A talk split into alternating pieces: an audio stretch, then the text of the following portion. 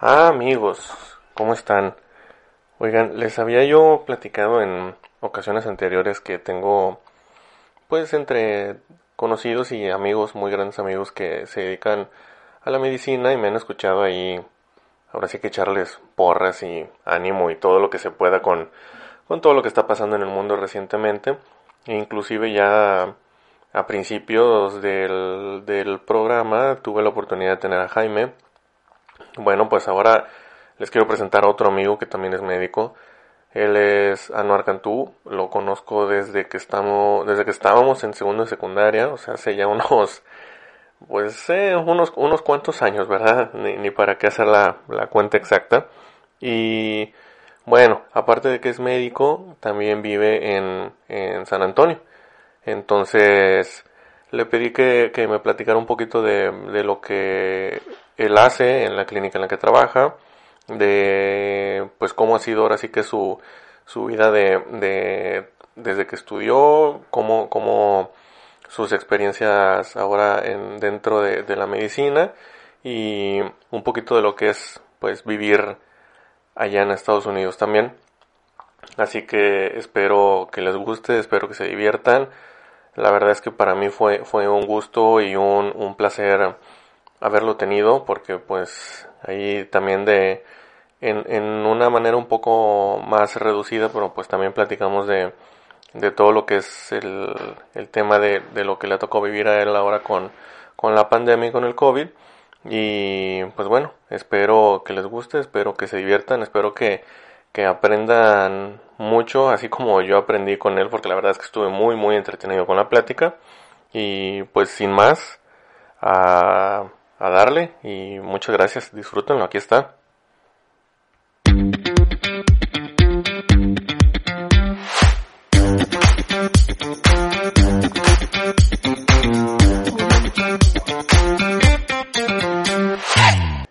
Qué gusto, güey, qué gusto tenerte aquí en esta videollamada tan, tan especial. Eh, ahorita justamente estábamos platicando, Anuar, que desde que salimos de la prepa, yo creo, pues se, se ha hecho el vernos en persona más o menos cada cinco años, entonces estábamos checando que si no fuera por el por el mugroso virus este que, que tenemos ahorita en el mundo, pues nos, nos, nos tocaría vernos este año, güey, pero, pero pues bueno, a ver, a ver cómo se va desarrollando todo, cómo, cómo andas. Yo ando bien, ando acá en San Antonio, Texas. Ajá. Y se están viniendo las alergias con todo. Ya te imaginarás la congestión nasal, a qué nivel. Lo bueno es que ya tengo mi medicamento ahí listo, ¿verdad? Para dormir tranquilo. Sí, pues sí, no, y luego me imagino, me imagino que por allá también los, los cambios de temperaturas y esos son bruscos, ¿verdad? Sí, y fíjate que uno de los lugares donde coincidimos fue en Guadalajara, ¿verdad? Sí, efectivamente. Hace cinco años. Hace cinco, hace ya casi cinco años, sí, sí, sí. Hace ya casi cinco años. Y Guadalajara, fíjate que es una ciudad donde un día llueve y luego al siguiente día un calorón Ajá. y luego al siguiente día bien bonito el clima. Entonces son, son climas muy rápidos. Y fíjate que San Antonio en ese aspecto también es parecido a Guadalajara. Es similar. son más extremos, ¿verdad? O sea, no es, no es un clima tan agradable en general. O sea, los calores y los fríos son más fuertes. Sí, sí, son, son más Ya. fuertes los fríos y, y más, más calurosos los calores. Ya, ya, ya.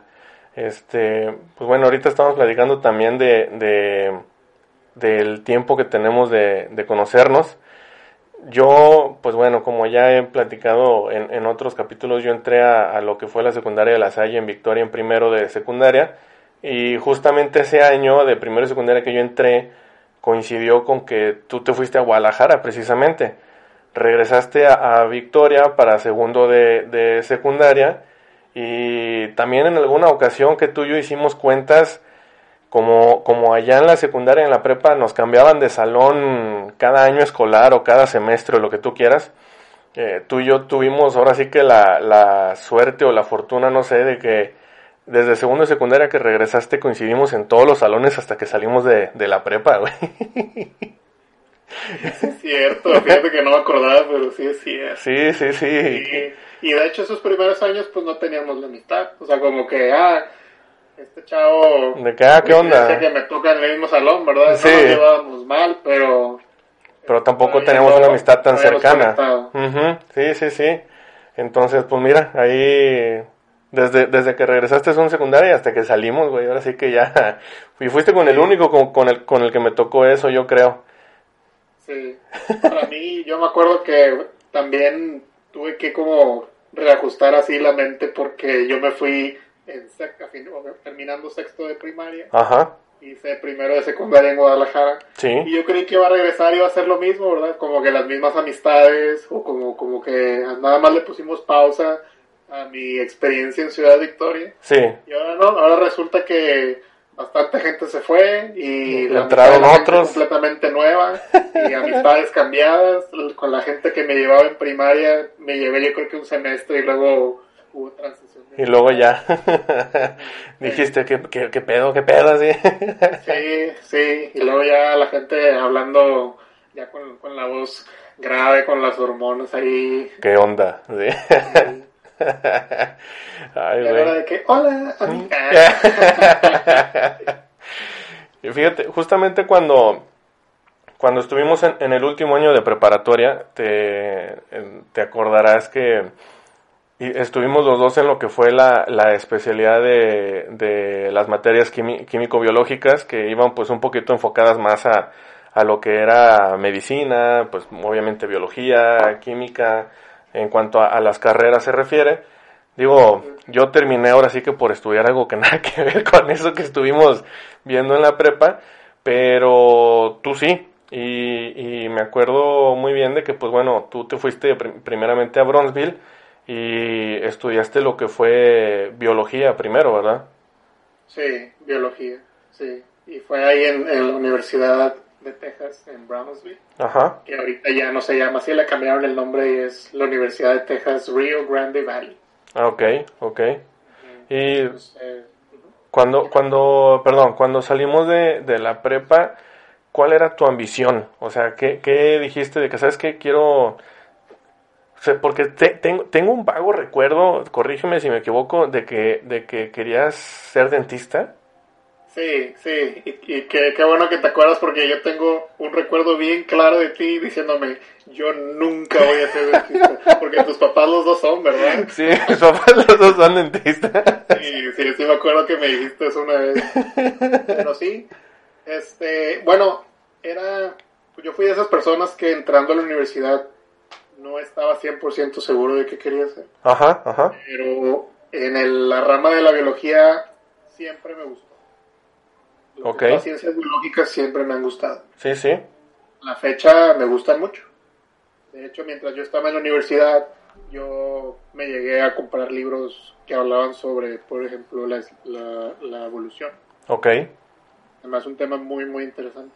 Sí, cómo se desarrollaron ciertas especies. Ok, ok. Este, y, por ejemplo, mi hermano esta Navidad eh, me regaló una copia de 1800 eh, de Charles Darwin Ajá. eh, que se llama la- las creo que se llama las expresiones de las de, de- de las especies Ok.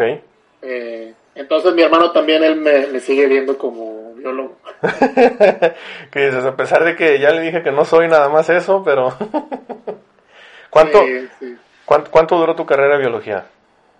duró cuatro años y medio Ajá. que debió haber durado cuatro pero se tardó un semestre más porque unas clases que necesitaba llevar resulta que nada más las daban en, en semestres de invierno entonces se tuvieron que Ya. pasar un semestre más Ya, ya, ya. Este, eso fue pues error mío porque no las fui organizando con un que le dicen advisor que te ayuda a decir ah este semestre toma estas este semestre toma estas yo me iba labrado así de que ah mira se abrió esta y las iba metiendo ahí para Ya, ya. Los, los, se abrían las clases los consejeros de carrera, ¿no? El, el advisor, así como dices. los consejeros. Sí.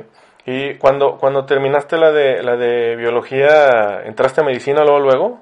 ¿O, o hubo ahí un tiempo No. de transición o qué onda? Pues es que como estaba estudiando biología eh, llegué a conocer gente que estaba en investigación Ajá. en mis clases y me decían, oye, pues, o sea, investigación en sí es lo ideal que, que puedes hacer si estás en biología, porque se ve bien en tu currículum, Ujú. vas haciendo investigación y, y las publicaciones te van a seguir para siempre Ok. y, este, y te pagan, ¿verdad? Y todo, el- o sea, tú- obviamente como saben que eres estudiante, pues puedes trabajar eh, part-time, como le dicen acá, Sí, sí, sí. y, y el resto trabajas. Entonces, empezando este el segundo año, eh, primero me puse como voluntario en un laboratorio de genética ahí en la universidad Ok. y ya después de que agarré experiencia, apliqué para que me pagaran este, en otro laboratorio ahí mismo en la universidad, que era este, un laboratorio más enfocado en, en epilepsia. Ok, ok. Entonces ahí estuve trabajando, este, haciendo investigación eh, bajo el doctor este, Emilio Garrido, eh, que es, él es lo, lo que le dicen faculty, ¿verdad? Los profesores que ahí trabajan y que también hacen investigación. Ah, sí, sí. Ajá. Eh, y ahí yo conocí, te digo, amistades que todavía hasta la fecha Mantienes. tengo, tengo, sí. Y ellos la verdad fueron los que me inspiraron a medicina. Este, eh, ¿Ellos eran médicos? ¿Son médicos? ahorita todos son médicos. Haz de cuenta que los cuatro que estuvimos juntos en ese laboratorio, los cuatro estudiamos medicina. Ok. Sí, sí. Entonces ahí como que nos inspiramos entre todos y nos ayudamos porque pues los exámenes de admisión están difíciles y luego los exámenes de certificación ya te imaginarás. Sí, sí, Entonces, claro. Hemos mantenido la amistad y nos hemos seguido conectando hasta la fecha. Ah, súper bien, súper bien. Y la... Entonces, eso fue lo la... que me cambió. Yo ya estaba pensando en no seguir biología porque, este, ya que estás ahí en el laboratorio fue donde me di cuenta, sabes, que esto no es para mí. Sí. Porque es un trabajo muy solitario, muy, este, donde es, es, ya te imaginarás, muy laborioso, muy mecánico. Todos los días estás haciendo lo mismo para ver si al final, meses después, eh, encuentras el cambio que estás buscando. No, no es que quieras ver el cambio, o sea, la ciencia va a ser lo que va a ser, Sí. más verás el resultado. Pero yo dije, oye, no, o sea, yo necesito gente, yo necesito ver caras y, y- y yo dije, pues, pues esa es la medicina y tengo aquí mis compañeros que quieren ser médicos, entonces pues yo también lo voy a hacer. Y la, la carrera la empezaron ahí, mismo en, en Bronzeville. Ahí la empezaste. ¿La cuál carrera? La de La- medicina. no, la, ya, ya la de medicina, sí, ya medicina. No, lo que pasó es que yo tomé el MCAT y cuando en Estados Unidos, te digo, los, los ciclos de aplicación es una vez al año, ¿verdad? Ok, sí, Y sí. la primera ronda que yo apliqué, pues no me aceptaron. Ajá. eh, no recibí las entrevistas que yo necesitaba. Este, entonces, para ya no esperarme, apliqué un año después en. Guadalajara y con la calificación que yo tenía del MCAT no tuvieron ningún problema, entonces me fui para allá. Y este, entonces me metí a lo que se llama el Programa Internacional de Medicina en la Universidad Autónoma de Guadalajara. Ok. Sí, Y este, Y- Que, que fue, que fue cuando nos vimos allá. sí, que fue cuando nos vimos allá. Entonces yo estaba ya a finales del primer año cuando nos vimos allá. ok. Empezaste la carrera de medicina entonces en Guadalajara. ¿Y cuántos, cuántos años estuviste estudiando ahí en, en Guadalajara? Dos. ¿Dos? Dos años, sí. Y entonces ese programa te permite hacer dos años en Guadalajara y dos años en Estados Unidos. Ajá. Entonces, Sí, para mi tercer año escogí Phoenix, Arizona. Era lo que te iba a Eh, decir, que te había sido para Phoenix. Sí, sí, sí, sí, me acuerdo. Y para cuarto año abrieron San Antonio como sitio donde puedes hacer tus rotaciones. Ujú, Yo pues me, me apliqué y, y sí me dejaron transferirme. ujú. Entonces, y ya de ahí decidí quedarme acá. Ya, ya, ya que dices desde entonces, en, en San Antonio. Sí, pues es que el área médica está súper bien aquí, te digo, hay bastantes clínicas, bastantes oportunidades de trabajo y de Ajá. manera de hacer conexiones y todo. Ya. ¿Qué, qué diferencias se pudiera decir que te tocó ver o, o- o que sientes tú a lo mejor de, de lo que fue la medicina que, que te tocó ver en Guadalajara y la que has visto hasta ahorita allá en, en Estados Unidos, tanto en Phoenix como en San Antonio. Eh, pues algo que sí recuerdo mucho en México es que pues por el nivel de pobreza eh, que hay en México, este sí, sí me di cuenta como que el nivel de sufrimiento y de, y de enfermedades que no se tratan por la falta de recursos. Es, es mucho mayor. Sí, acá, digo, a pesar de que en Estados Unidos no hay lo que le dicen este un seguro social médico universal. Ajá. Eh, acá pues tienen lo que es el, el Medicare y el Medicaid, que son servicios de seguro de salud para la gente que no tiene recursos o para la gente mayor. Ya.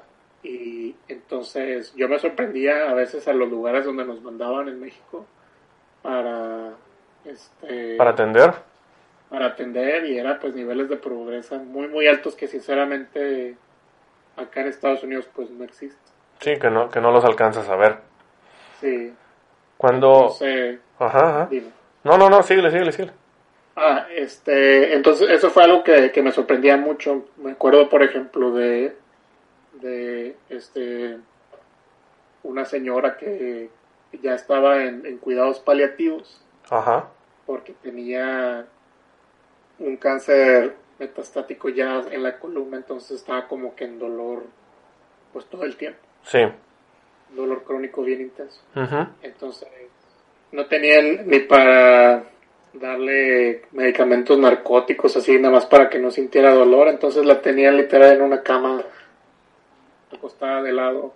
Nada más ahí. Y, sí, y, la, y pues obviamente mantenerla hidratada y ese nivel así de, de sufrimiento que a veces no podemos manejar.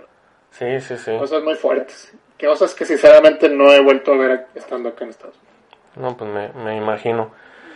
Cuando, cuando regresas a Estados Unidos, ¿no? Después de haber estado esos, estos dos años acá en, en Guadalajara, eh, fue, no sé, de una u otra manera difícil para ti el, el ser un, pues por, así decirlo, un mexicano en Estados Unidos.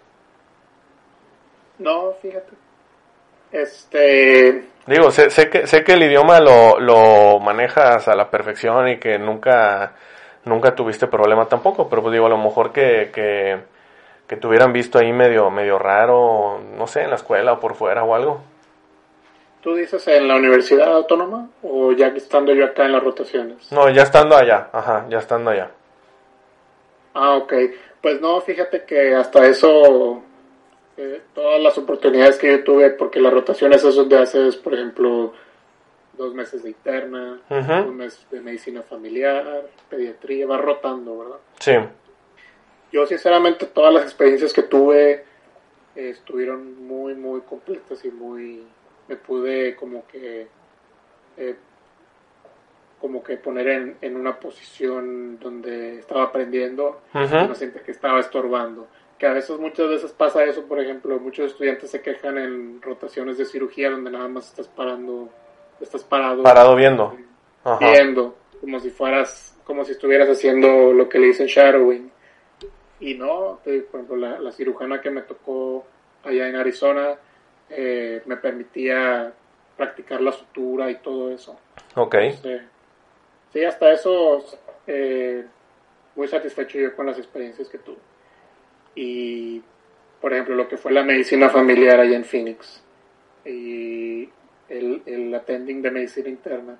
Ellos eran hispanos, entonces hablábamos tanto en inglés como en español.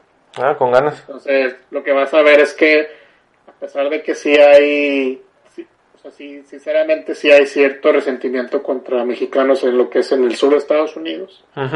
Ya, o sea, cuando te ven como médico, eh, se siente menos. Y como hay mucha necesidad de ver pacientes que nada más hablan español en, en, todos los estados que están en el sur de Estados Unidos, sí. te prefieren. Sí, entonces como que el que seas un médico bilingüe, es, es, eso lo ven como un bonus, no lo ven como algo para hacerte menos. Lo ven ya, algo, algo negativo. Sí, no lo ven como algo negativo para nada. Ya, ya. Y ahorita, ahorita que lo, que lo mencionaste, pues digo, también era de lo, de lo que, de lo que quería, quiero, quiero platicar contigo. Tú ahorita me comentas que estás en una clínica de medicina familiar ahí en San Antonio. Sí, ahorita lo que soy es soy un este coordinador de investigación. Ajá. Porque para que mi título sea válido en Estados Unidos, okay. este tengo que pasar lo que se llama los boards, que es el USMLE. Uh Entonces, son tres exámenes que tienes que tomar antes de poder entrar a residencia acá, que es la especialidad, ¿verdad? Uh El STEP 1 y el STEP 2 antes tenía dos componentes el, el CS, que es el Clinical Skills, que es cuando ves 12 pacientes que son actores, como si estuvieras haciendo un caso en la vida real. Ya, ya, ya. Y, el otro es el Clinical Knowledge, que es otro examen así en la computadora de opción múltiple, ¿verdad? Que sería como equivalente al, al ENARM, ¿verdad? Que se llama en. Al, sí, sí, que es, es el examen para, para pues ya salir de carrera, ¿no? O sea... Sí. Sí, acá, bueno, es que la, la verdad, cuando yo terminé la carrera, yo fui literal la última generación que no presentó ese examen para, para titularse, güey. ¿Sí? este, después de que salgo yo, ya empezaron a aplicar el examen, eh, ahora sí que, que generación por generación. Ahorita mi hermano acaba, acaba de, terminar la carrera en, en, junio del año pasado y también ya le, le tocó. Y si te soy bien franco, no recuerdo exactamente el nombre. Eh, sí, sé que para entrar a, la universidad, acá, bueno, en, en, mis tiempos era el, el, Ceneval. Se le llamaba el Ceneval. Y sí, es realmente un, un examen ahora sí que de, de, pura opción múltiple con la cual pues te miden el conocimiento, así como dices. Dices que, que era el, el, ¿qué? El, el knowledge ¿O cómo dijiste que se...? Que se clinical knowledge. clinical knowledge, sí, o sea, es, eso. sí, el ENARM es el examen nacional de aspirantes a residencias médicas. ah, ok, ok. Especializarte, por ejemplo, si te quieres ir a endo... Ya. tienes que tomar el ENARM. El ENARM, sí, ya mis, mis amigos que también... mis otros amigos que también son doctores acá en México me van a mandar un mensaje bien enojados porque no me yo ese examen que es de ellos. Pero Ok, entonces es como si tú presentaras el, el ENARM ya, que esos dijiste que son los, los steps 1 y 2. Sí, el step 1 y 2, sí. Este, entonces, pues ya que, que tomas esos exámenes, te llega tu certificado del ECFMG, que es como una comisión que se encarga de ver tu título y tus exámenes y tu aplicación para decir, ah, ok, sí lo vamos a certificar para que sea válido en Estados Unidos. Uh y para que ya puedas aplicar a residencia. Entonces yo estoy ahorita en ese proceso esperando a que me den mi certificado para poder entrar a residencia. Ya. Y este, ahora sí especializarme acá. ¿Y qué, qué especialidad quieres hacer? Voy a entrar a psiquiatría. Ah, súper bien. Pero también voy a aplicar a seis programas que son combinados de medicina familiar con psiquiatría. Ya. Porque algo que he aprendido en esta clínica es que mucho del trabajo de lo que acá ya le dicen behavioral health, eh, la salud del comportamiento, ya no le dicen mental health tanto por pues porque tiene sí, negatividad, sí, problemas mentales, ¿no? Cuando dices de que tienes un, problema mental, le dicen problemas del comportamiento. Y te digo, muchos de esos casos los termina viendo el médico familiar, o lo que le dicen el, el, el doctor primario. Entonces, la clínica en la que yo trabajo integra mucho eh, trabajadores sociales y hacen juntas con psiquiatras que van un par de veces al mes para los casos más complicados. Entonces me sorprendió mucho eso, cómo este, se integra, ¿verdad? El, ahora no solamente como que la medicina así más general, ¿verdad? De que, de que pues la diabetes, la presión alta, este, el asma, todo eso, ya se integra también junto con este, la depresión, la ansiedad, este, ya casos más fuertes como vamos a decir una esquizofrenia y algo así, pues ya se refieren al, al psiquiatra, ¿verdad? Sí, Pero sí, mucho, mucho de, del trabajo queda con el médico primario. Con el médico primario.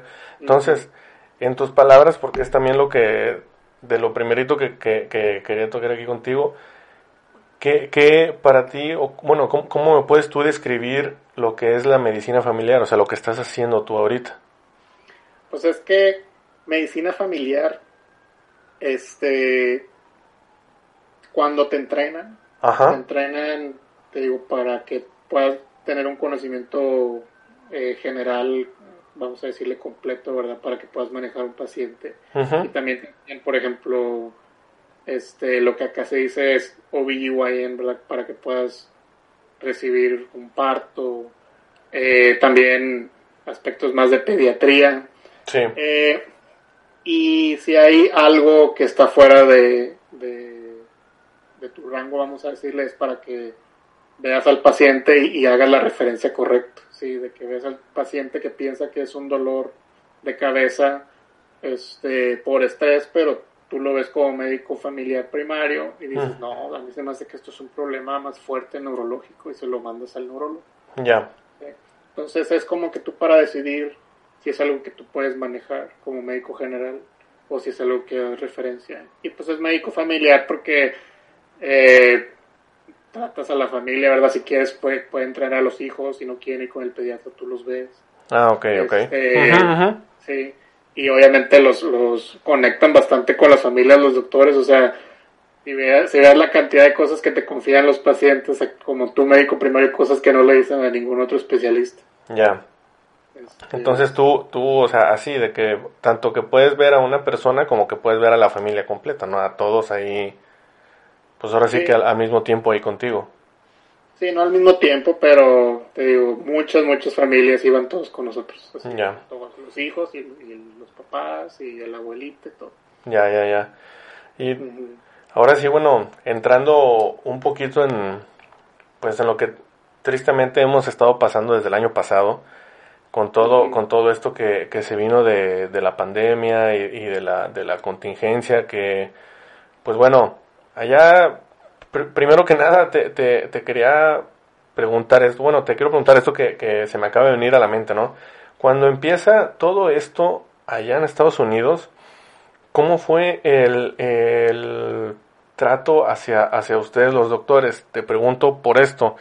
No sé si, si tú llegaste a ver en su momento algún, alguna noticia o alguna, alguna nota de que cuando se empiezan a dar los casos de, de COVID-19, de coronavirus aquí en México, em, pues bueno, a muchos doctores les, les hacía, eh, doctores, enfermeras, este, personas que, que, trabajara, que trabajaran en una clínica, en un hospital, etcétera, les, les hacían el, el feo de que no querían primero ni que salieran del hospital, que porque decían que pues iban a esparcir el virus por todo el mundo, y, y un ejemplo de que a lo mejor un- una persona, una- un- te, te repito, una enfermera, un guardia de, de seguridad de un hospital, etcétera, que, que tomara transporte público para ir a su casa y, y- y regresar, no, no los querían dejar subir al transporte público porque todos estaban de que no, no, ese, ese güey nos va a contagiar, esa persona va a hacer que nos muramos todos aquí en cinco minutos, no sé, o sea, cosas así, ¿no? Entonces, eh, por eso mi pregunta, o sea, cuando empieza todo esto, ¿cómo fue ahora sí que eh, la, la, el- la acción que, que tomaron pues ustedes como, como médicos allá y, y de, de las personas hacia con ustedes? Pues yo creo que lo, lo, lo, que, lo que es muy triste que pasó acá en Estados Unidos es que mucho del, del, del coronavirus se volvió un problema político. Sí, sí, estoy de acuerdo. Sí, entonces, este, básicamente cada decisión que se tomaba tenías la mitad de la gente en contra y la mitad de la gente a favor. Ok, Entonces, hasta la fecha tienes gente que dicen que pues lo de las máscaras fue tiranía. Que, que- que- que la, que la recomendación del CDC de usar la máscara Ujú, y te daban cualquier razón te daban de que no que, que la máscara atrapa el CO2 y te daña los pulmones quedar, eh, así no es como pasa una máscara no te va a afectar los pulmones No, no, no, yo sé que no va a hacer que te desmayes no te baja los niveles de oxígeno si así fuera mira todos los cirujanos que andan haciendo cirugías de nueve horas ahí en el hospital se andarían Se- desmayando, ¿no? O sea, Fallando, ¿verdad? pero obviamente nunca pasa eso. Este, pero sí, te digo, cosas así como de que usa la máscara o vamos a hacer una cuarentena, este, se volvió un problema político y eso fue lo que llevó, este, obviamente también no sabíamos nada del virus porque era un virus nuevo. Sí, ¿verdad? sí, exacto. Cuando nos enseñaron este microbiología en medicina, pues, el coronavirus era un párrafo muy chico del libro, no, no era, enseñaban que era un virus de RNA que daña los pulmones, pero nunca pensé yo que, que ese iba a ser el virus que se iba a volver una pandemia, ¿verdad? Sí, o una claro. versión de ese virus, ¿verdad? Sí, sí, sí. Este, entonces, pues, por este país está muy dividido políticamente y por echarse la contra, lo que se la terminó afectando fue la, la situación en los hospitales, ¿verdad? Ok. Donde muchos hospitales terminaron este full capacity, donde ya no tenían camillas, ya no tenían para gente. Eh, pero pues ya, ya los hospitales ya han hecho cambios. Eh, ya no están al punto donde Donde pueden recibir pacientes como antes. Ajá. Pero si me preguntas, digo, yo en la clínica que trabajo es una clínica particular, ¿verdad? No es Sí. hospital. Sí, sí. Este, eh, a, a nosotros tuvimos que poner un protocolo, ¿verdad? Ujú, Sí, donde claro. Que si, donde que si tú tienes dolor de cabeza, tienes fiebre, tienes este, dificultad para respirar, eh, tos, cualquiera de los síntomas que pudiera sugerir este COVID, entonces pues te tenemos que checar con, con el, el, el screening test que tenemos ahí antes de poderte ver. Este, y obviamente que tuvieran que esperar en el carro antes de que se metan a la clínica. Tuvieron, tuvimos que hacer mucho cambio. Y uno de los cambios más grandes fue implementar también la telemedicina, ¿verdad? que los pacientes que no había necesidad de verlos en persona, pues que no se vieran en persona, que se vieran En vi- en videollamada. Ándale, en video. Ajá, sí, sí, claro. El- Entonces el- fue- y te imaginarás todo tipo de pacientes, te digo, a mí sí me llegaron a, sí, me, sí, sí, sí tuve la oportunidad de, de ver pacientes que nos decían, por ejemplo, yo nada más uso la máscara aquí porque, pues, eh, ahorita la ciudad lo está pidiendo, no me quiero meter en problemas legales, pero yo no creo en la máscara. Y así entonces hasta hasta venían a decirnos en la cara cómo todo esto era un, una histeria política y así. Y ahorita estamos en el punto donde hay mil casos nuevos aquí en este condado al día, ¿verdad? Entonces, este... No, pues no, no andamos muy lejos. Aquí en el área metropolitana dicen que van de bajada porque de mil casos bajamos a 880 al día. Entonces, pero sí, la verdad es que aquí también está muy fuerte. No sabía, fíjate, no sabía que, que, que allá se habían puesto también con, con cosas así, tipo de que, de que no creen en, la mascarilla, en el cubrebocas. Acá, porque pues acá sí se puso, sí se puso muy fuerte. Em, no, no sé si, si, te han platicado acá de que, pues digo, para un ejemplo, ¿no? Con ese tipo de, de creencias, de que para entrar a, a prácticamente todos los lugares aquí en México te toman la temperatura con un termómetro, este, Temporal. de los, sí, pero de, los de los infrarrojos, sí, de los infrarrojos, y desde un inicio, ahora sí que, que eh, encargados de salud, doc- doctores, etcétera, dijeron que pues lo correcto es que te tomen la temperatura en la frente, ¿sí? Y, y, pues bueno, acá mucha gente cuando empezaron a hacer eso, empezaron a decir que pues que no, que no querían que se lo tomaran en la frente, que no podían obligarlos a que le tomaran la temperatura en la frente, que en la mano, en el brazo, en, en el hombro, donde tú quieras, que porque el, termómetro eh, era de, de rayos X y te podía matar las neuronas o te querían borrar algo ahí como si fuera la, la maquinita esta de, de hombres de negro, güey, así ya de cuenta.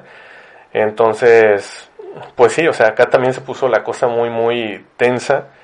Inclusive, así como dices, también acá hay gente de, que dice de que el, que el, que primero hay algunos que aún creen que el virus no existe, ¿sí? He llegado a escuchar de casos de que le dicen de que, oiga, es que usted tiene, pues, COVID, Sí, y su dificultad para respirar, esto y lo otro es por eso.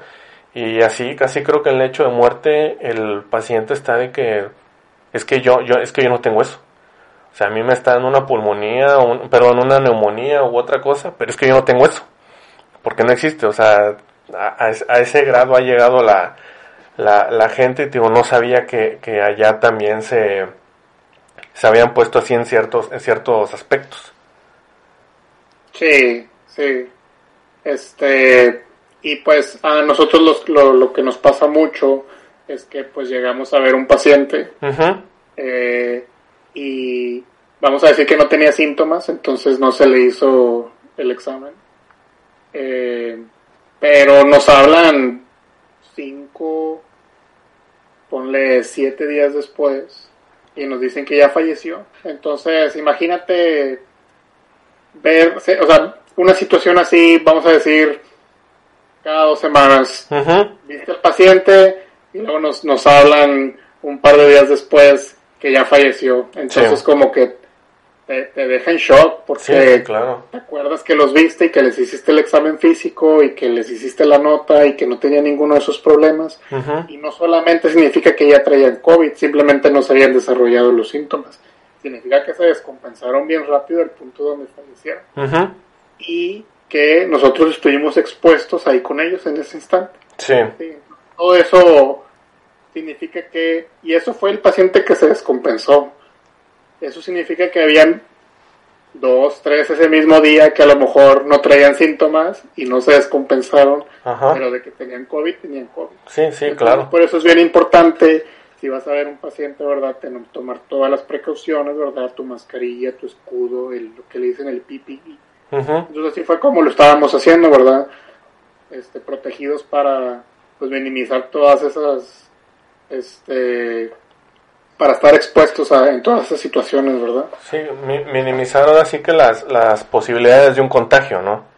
Exacto, sí, sí. De, de los pacientes, ahora sí que, que comentas que has visto, tanto los que te ha tocado ahora sí que declarar los positivos, como los que dices que pues a lo mejor no, no traían síntomas o cualquier cosa, eh, pero pues que a fin de cuentas sí eran positivos en, en COVID, tienen ah, o, o alguna, alguna característica física o en, en, en especial que tú dices de que, que tenían al- al- algún grupo de ellos o algún padecimiento ya que, que ya trajeran de antes que a lo mejor tú dices pues les pudo haber dado más fácil por esto o no sé, al- algo por el estilo. No que les dé más fácil, yo, yo creo que el, el que te expongas es lo que te contagia, ¿verdad? Ajá, Y si, si no tomas las medidas correctas, pues entonces es más fácil que te contagies. ok, Aunque tomes las medidas, desgraciadamente te puedes contagiar porque en algún momento a lo mejor el virus está en una superficie eh, en tu casa, ¿verdad? Que alguien más dejó ahí o no sé. Ujú, Pero este creo que no creo que no va por ahí en que hay cierto tipo de personas por Más sus vulnerables. condiciones que ya traen es más fácil que se contagien. Lo Ajá. que sí es que si ya traen alguna condición de riesgo, pues sí es mucho más probable que se empeoren y que no sobrevivan. ok, Entonces esas incluyen, por ejemplo, el índice este, de masa corporal. Más de 30, que es lo que es la obesidad, es un factor de riesgo. Eh, la diabetes es un factor de riesgo. Este, problemas en los pulmones, ¿verdad? sí, sí, sí, Eh, como el asma o, o que tienen problemas ahí de obstrucción. Este, la hipertensión, que es la presión alta, también es un factor de riesgo. Y si me preguntas a mí como anécdota de lo que yo he visto, no estoy diciendo que esto es general, no hay ninguna estadística que, que- que lo estoy usando para llegar a esta conclusión, es nada más de lo que yo he visto. sí, sí, sí, claro, De lo que yo he visto, sinceramente la obesidad, yo creo que es de los factores que más pueden subirte el riesgo. ya, ¿sí? Y yo creo que tiene que ver con la dificultad que vas a tener para respirar si estás muy obeso. Entonces, Ujú. te imaginarás, aquí en Estados Unidos hay mucha gente sumamente obesa sí, sobre todo aquí en Texas, batallan para entubarlos, a lo mejor la, la oxigenación, si se descompensa, no es ideal. Entonces, a lo que yo veo, Este, y también lo que me han comentado mis compañeros que son aquí internistas en, en el hospital de la universidad es que sí batallan mucho con la gente obesa. Para entubarlos. Sí, o, o para el manejo en general, te digo, todo se descompensa más fácil cuando estás obeso. Ya, ya, ya, ya. Sí. Y bueno, ahora sí que tú que perteneces al, al, al grupo médico de, de Estados Unidos, he estado viendo que tanto allá como, como aquí, que también ya me ha tocado ver con, con otros varios conocidos que son, que son médicos, etcétera, etcétera, que ahora sí que como ustedes son los que están ahí al, mero filo y al, mero tiro con, pues con todo esto, ¿no? Con, con todo esto de, la pandemia y buscando, pues, sal- salvar la, la gran mayoría de, de vidas que se pueda, son de los, de los primeros que, que están, pues ahora sí que en- con la vacuna, ¿sí? De, que ya les han aplicado la vacuna. Y recuerdo que tú ya compartiste una, una imagen de que, pues, de que ya te la pusieron. Este, te, te, te- también te quiero, quiero que, que me platiques de eso. Te pusieron ya las dos dosis porque según, le- según tengo entendido son dos dosis de, de la vacuna, ¿no? Sí, son dos dosis y ya tengo las dos. sí. Ok. Allá, ¿cuál, cuál tocó que, que te pusieran a ti de las vacunas que han salido hasta ahorita? Ah, bueno, acá en Estados Unidos las, las que están distribuyendo es la, la de Moderna Ajá. y la de Pfizer. Ok. Y yo estoy más familiarizado con la de Moderna, Ujú. eh, pero lo- yo lo- las dos vacunas son una vacuna de, de mRNA, le dicen, que es el, el ARN mensajero, ¿verdad? Sí, sí, sí. Entonces, este, ¿quieres que te platique sobre el, un poquito de la mecánica de la vacuna? Sí, sí, porque de hecho, eh, fíjate que, hace, que er- er- justo era el punto al que quería llegar, que, que, me, que me explicaras un poquito de la mecánica, así como dices, de, de la vacuna que conoces, porque hace como dos capítulos hice un comentario también ahí de, de, la vacuna, ¿no? De, de, la última vez que también platiqué contigo por teléfono, pero hice un comentario ahora sí que erróneo, me lo corrí, o sea, me- luego, luego tan pronto publiqué el capítulo, me llamaron y me dijeron de que, güey, esto lo dijiste mal, o sea, esto no es así, entonces, este, pues bueno, para, primero que nada para disculparme por haber, por haber dicho una burrada que, pues, digo, valga, valga mencionar que, pues, soy ingeniero, no soy médico, pero tampoco no es excusa para no haberme, pues ahora sí que entre informado y apuntado de bien a bien el cómo funcionan las cosas. Entonces, sí, si puedes ahora sí que platicarme un poquito de, de eso, te lo estaría muy agradecido. Pues también, si, alguien, si digo algo erróneo, te digo... No, no, pero que- pues ahorita vamos a... a mí, te digo, de lo, de lo que yo entiendo de la vacuna, eh, la vacuna te inyecta este el, el mRNA, este que, por ejemplo, si tú, tú, que- tú que estuvimos juntos en biología, a ver si te acuerdas. Uy, Normalmente la célula tiene su núcleo con su ADN, Sí, sí, sí. luego el, el ADN hace este el, el se, se- se- le, le dicen el dogma que tienes de ADN a AR, ARN a proteína, ¿verdad? Sí. Entonces, lo que la vacuna hace es que te inyecta eh, el, el mRNA, que es el ARN mensajero, Ajá. y está eh, tiene como una membrana de fosfolípidos que le permite meterse este, en tus células. Ok. Entonces ahora ya tienes dentro de la célula el mensaje, ¿verdad? El mRNA para que tus ribosomas lo puedan hacer en proteína. Entonces lo que terminan haciendo es que se termina este trasladando este no, no eso es tra- traduciendo, ¿verdad? Sí, traduciendo en proteína eh, que sería similar a la proteína que tiene el virus en la superficie. Ok. Entonces, tú cuando tienes la infección, tu cuerpo empieza a hacer anticuerpos hacia los antígenos, que son los componentes del virus. Lo que la vacuna hace es que literal te da este, el mRNA, que se convierte en proteínas que se parecen a las que están en la superficie del virus, para que puedas tener la reacción inmune sin tener que estar expuesto al virus. Ok. Entonces, te digo, muchas vacunas funcionan donde tienes, por ejemplo, el, el virus, este, cierto componente del virus o el, o el virus inactivado. Este, este no funciona así, este lo que te inyecta es el mRNA para que tu propia célula lo convierta en proteínas y esas proteínas son parecidas a los antígenos del coronavirus tu cuerpo tiene la reacción inmune, entonces si en el futuro te expones a las proteínas que vienen en la superficie del virus de verdad, Sí.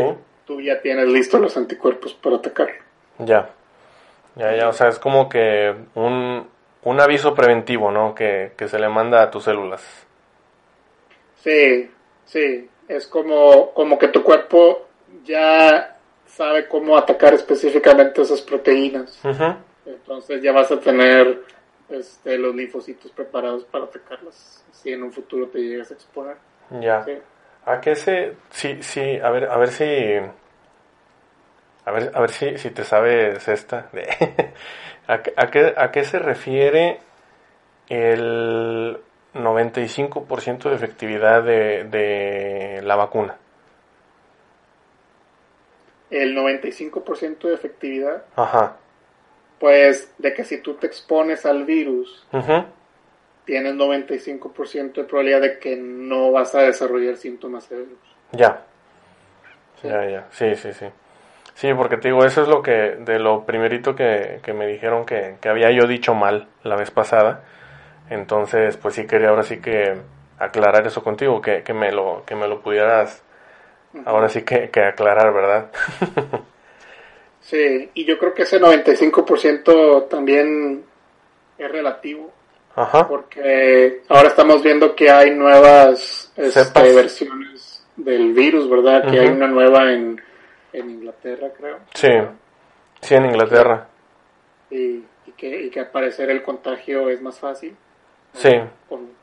Entonces, este, te digo, si el virus está mutando, en algún momento podría ser que los anticuerpos que tú creas contra esta, digo, con esta vacuna, a lo mejor no van a ser tan específicos para una versión mutada del virus, ¿verdad? Ujú. Entonces ese 95 a lo mejor en esa situación ya no aplica. Ya. Y eso es lo que también vemos, por ejemplo, con la vacuna de la influenza, que pues el virus muta muy rápido, entonces para el- los años que vienen pues ya no te cubre porque ya cambió tanto el virus. Sí, sí, sí. En lo que, en lo que a ti concierne como médico, ¿sí?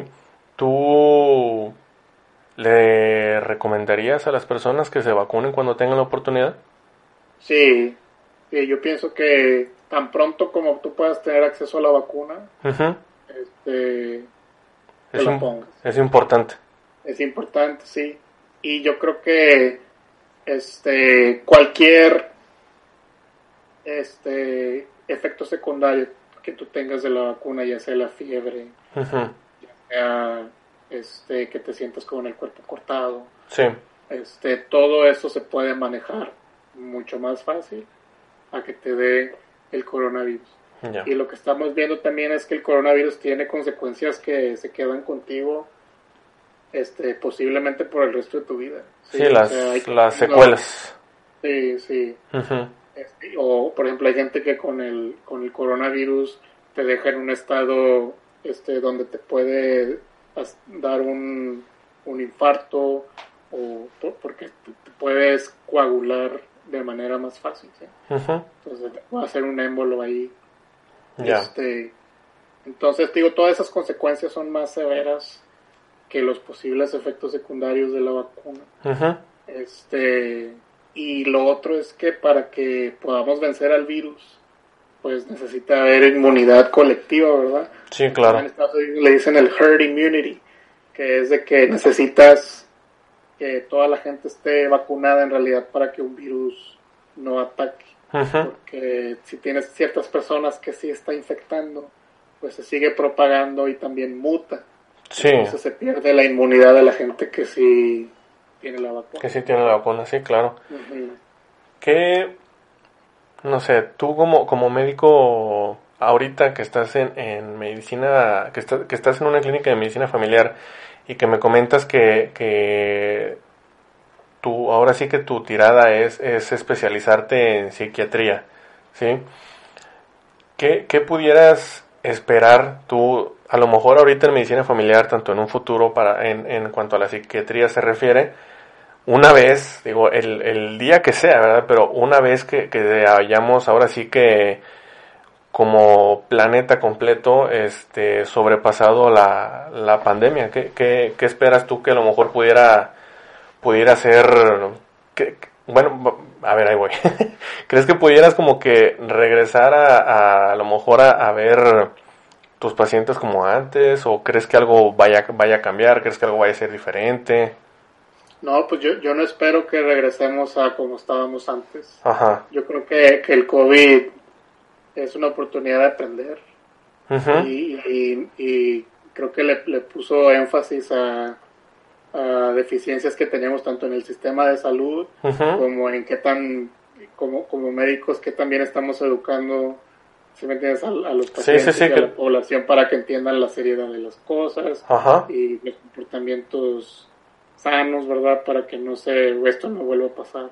Sí, sí, claro. Y, este, y lo otro es de que, por ejemplo, no sé si has visto, pero en, hay ciertos países como en Japón donde si tú te sientes un poco mal, no estás seguro, a lo mejor te dio una tos en la mañana, esa gente, tanto para proteger a otros o como para protegerte de otra gente, uh -huh. usan las mascarillas cuando van al trabajo, sí, andan en el metro así.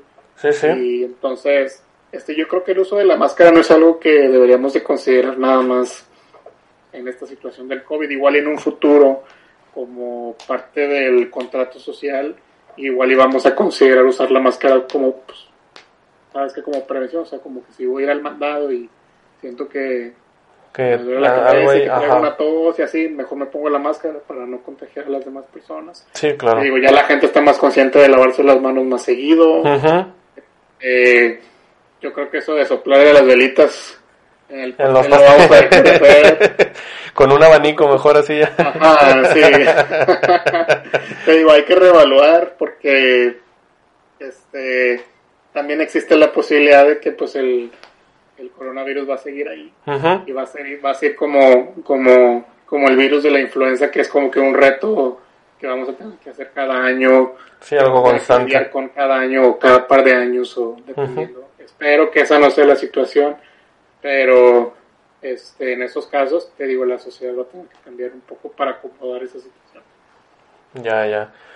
Pues ojalá y ojalá y sea pronto el día, ¿no? Porque si está si está gacho y ojalá no sé, tengamos un poquito más de conciencia como ahora sí que como una comunidad en común, o sea, ya dejando fuera así como tú mencionas que allá está está políticamente muy dividido el país, pues acá también con el, con el presidente que tenemos ahorita está el país muy, muy dividido políticamente, pero, pero pues de una u otra manera que, la gente agarrara conciencia de que sea, no se trata de política, se trata de, de salir adelante, se trata de salud. O sea, no tiene nada que ver con la política, no tiene nada que ver con, con el líder que tienes enfrente, o sea, esto es algo de, de conjunto y así, así como justamente lo que mencionaste ahorita. Si mil personas hacen las cosas bien y la mil uno no hace las cosas bien, no va a servir de nada. Sí, no, no va a servir de nada. Pues no sería ideal tampoco piensas así de que por que, que no hay ningún beneficio en que la mayoría lo haga. Yo creo que sí hay. Ah, bueno, sí, sí, sí. Sí, me entiendes. Pero yo, yo por lo que comentaste de que, pues, de una u otra manera, pues, el virus, o sea, de que el virus puede mutar, o que se puede hacer también inmune a la, a la vacuna que pues a lo mejor em, porque también he escuchado muchas muchas cosas de que se, se ha creado pues la vacuna muy rápidamente por por estudios por investigaciones por la tecnología que tenemos ahorita en estos tiempos por lo que tú quieras sí pero independientemente del tiempo que, que se ha llevado el poder llevar el poder llegar perdón a donde se tiene ahorita la vacuna o sea, pues se hizo un, una cantidad de esfuerzo muy, muy grande en poder llegar a donde, a donde estamos ahorita, como para que pues el virus mute y le saque la vuelta a la vacuna, güey. Sí, entonces... Sí, pues son retos de la sociedad y... Uh -huh. este, yo, yo creo que mucho es la ignorancia, ¿verdad? Sí. Porque con, la ignorancia, el miedo se propaga más fácil. Sí, claro. Y ahí, ahí es donde ves esos comentarios de, este, si me checa la temperatura me vas a dañar las neuronas. eso te digo, es donde el, donde el miedo se aprovecha de que hay ignorancia y se propaga más fácil. Sí, sí, sí. Un, un... Entonces siempre es educación lo mejor, educación. Sí, sí, porque tengo un, un último ejemplo ahorita que, que mencionaste eso.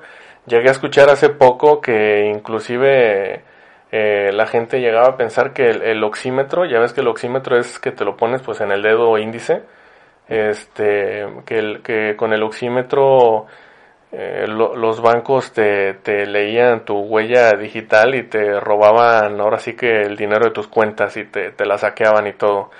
Entonces sí me quedé yo así como que, o sea, ¿de verdad llegan a, pensar eso? Y bueno, pues sí, la verdad es que sí, pero sí me quedé de que, madre santa, o sea, sí está muy, muy grave, así como dices, o sea, la, la, pues a lo mejor la falta de un poquito más de, de educación al respecto. Este.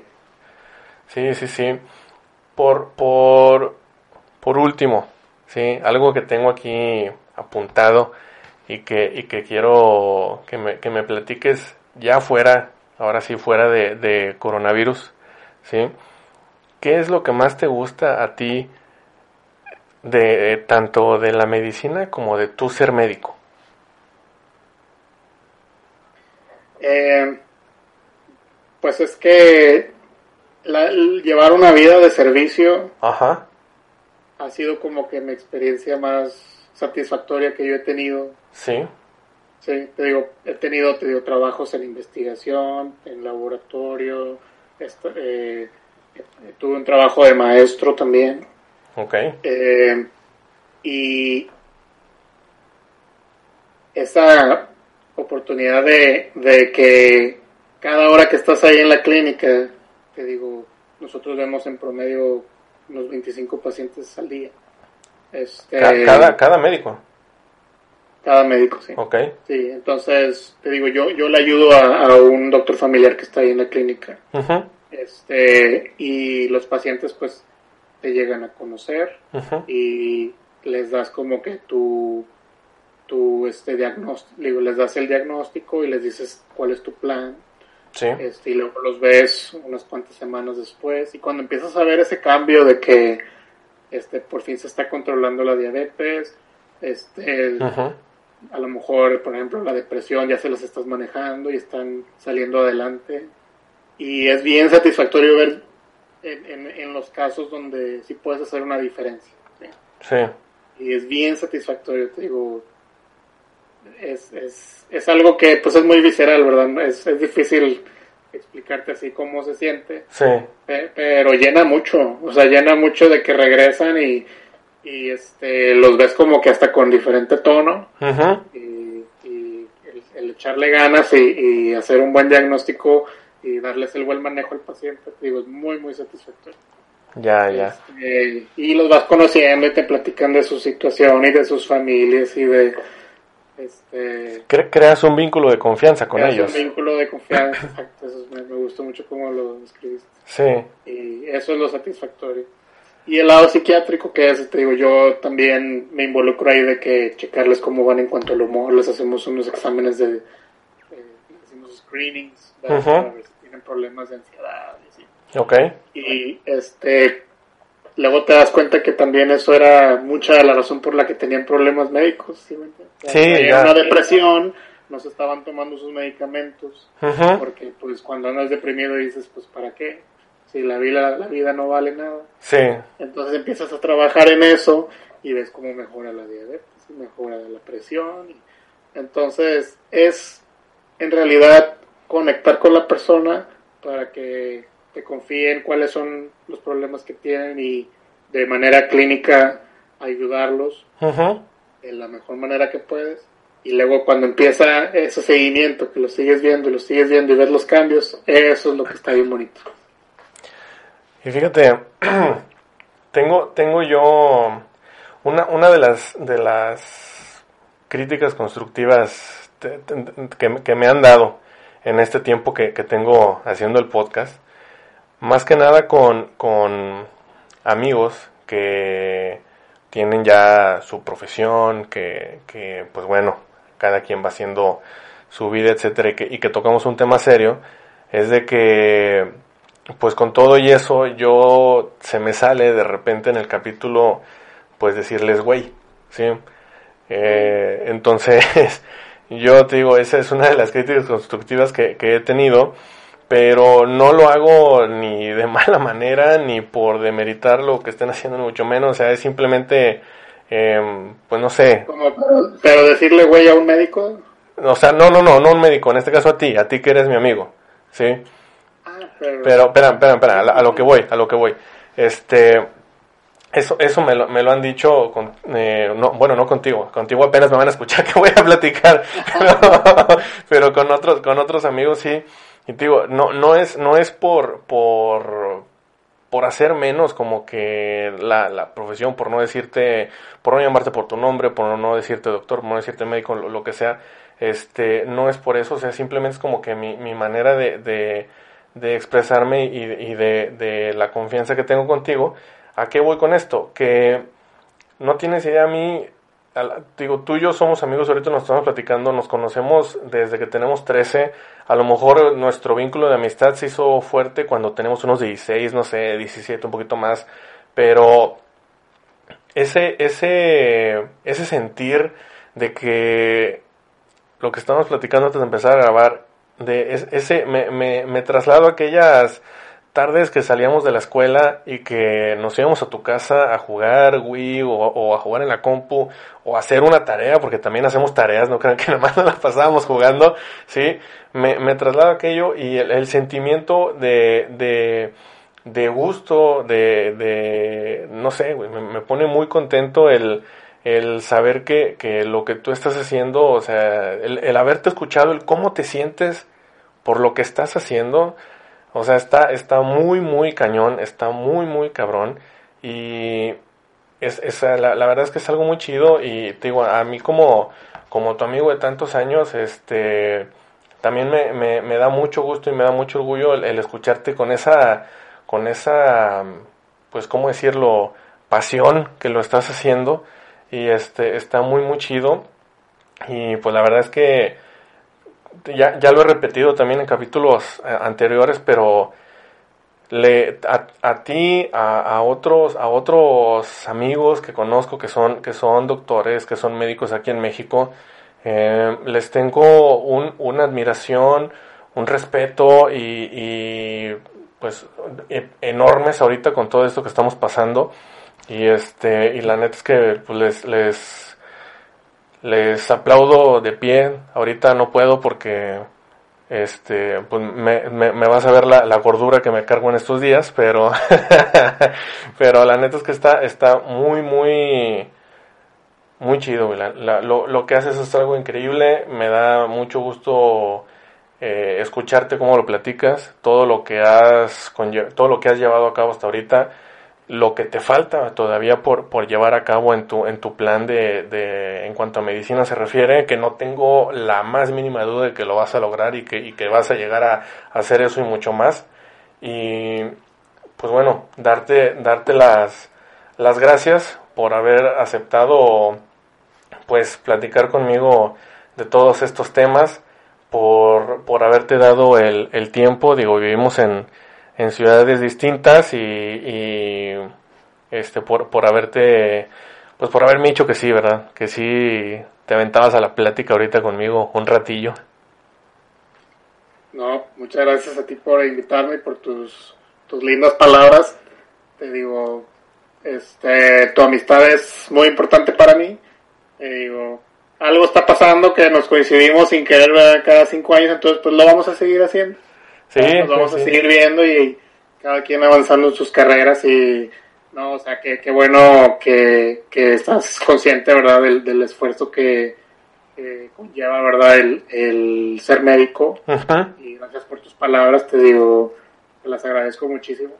Y gracias por invitarme, te digo, nunca había hecho un podcast, yo siempre tenía la curiosidad de hacerlo, entonces qué bueno que me permitiste hacer.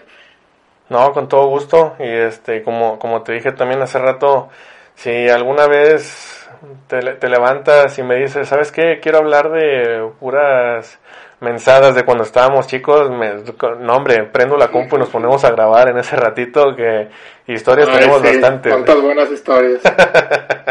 sí, ¿sabes de qué historia me acuerdo? Que sea igual algo chistoso por, por la cual terminar. ¿Te acuerdas una vez que estábamos en mi casa Ajá, y dijimos, vamos a jugar Resident Evil? ajá. Pusimos a jugar Resident Evil y estaba la, el- o sea, en el cuarto pues medio con las luces así apagadas para que tener miedo y así. Sí, sí, Y sí. empieza mi perro Cairo a ladrar y ya ves cómo ladra como señora. Como, como que, que no mames, ¿quién es?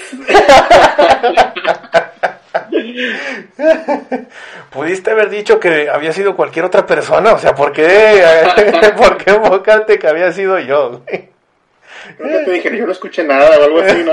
Sí. Nada más sacándome Ah, sustos. eso.